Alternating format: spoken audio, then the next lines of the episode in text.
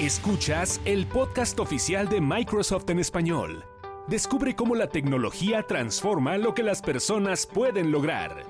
¿Qué tal amigos del podcast oficial de Microsoft en español? Soy Carlos Mendoza, editor del News Center de Microsoft Latinoamérica y en esta ocasión les voy a platicar del Día Internacional del Internet Seguro, del Safer Internet Day, que se celebró el 7 de febrero, pero fue la oportunidad para que Microsoft liberara eh, el índice de civismo digital que se trata de una investigación que, se condujo en 14 países, a través de la cual se midieron actitudes, percepciones entre adolescentes y adultos, adolescentes entre 13 y 17 años y adultos entre 18 y 74 años.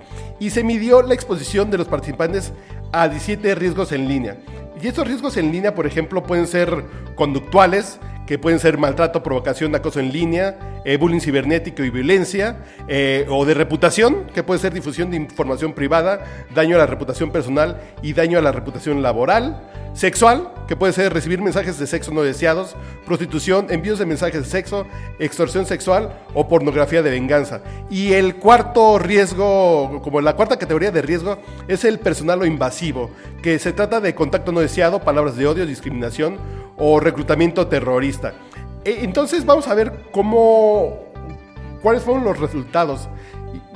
Y, por ejemplo, 61% respondió que de una u otra forma eh, recibieron alguna, eh, alguna amenaza de tipo intrusivo.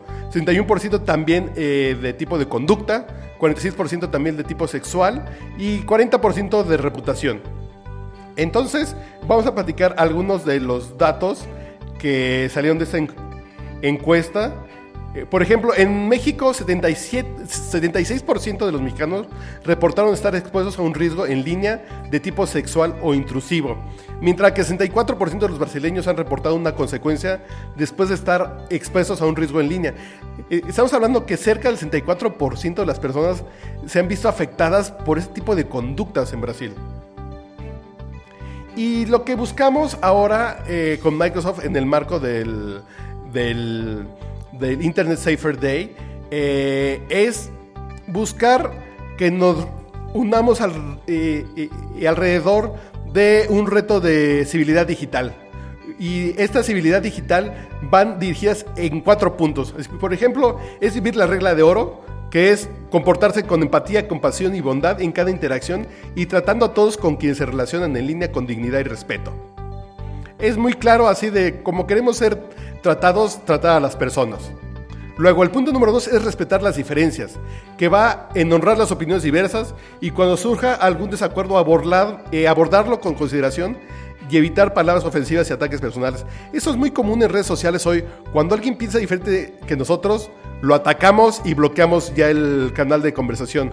Cuando tal vez, si nos sentamos a dialogar, tal vez no cambiaremos nuestra forma de pensar, pero tal vez podemos comprender cómo piensa la otra persona e intercambiar puntos de vista, que es el fundamento de una sociedad constructiva, no bloquearnos contra el diferente.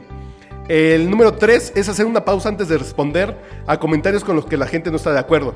Volvemos al punto, es, si vamos a responder algo con lo que no estamos de acuerdo, respiremos y no respondamos de manera agresiva con un ataque, sino pensemos cómo este comentario puede lastimar a otros, dañar reputaciones o amenazar la seguridad de las personas.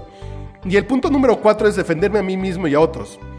Así como apoyar a quienes son objeto de abuso o crueldad en línea, reportar las actividades que amenacen la seguridad de alguna persona o conservar pruebas de conducta inapropiada o peligrosa. Entonces, si vemos algo en línea que no nos gusta, es momento de levantar la voz.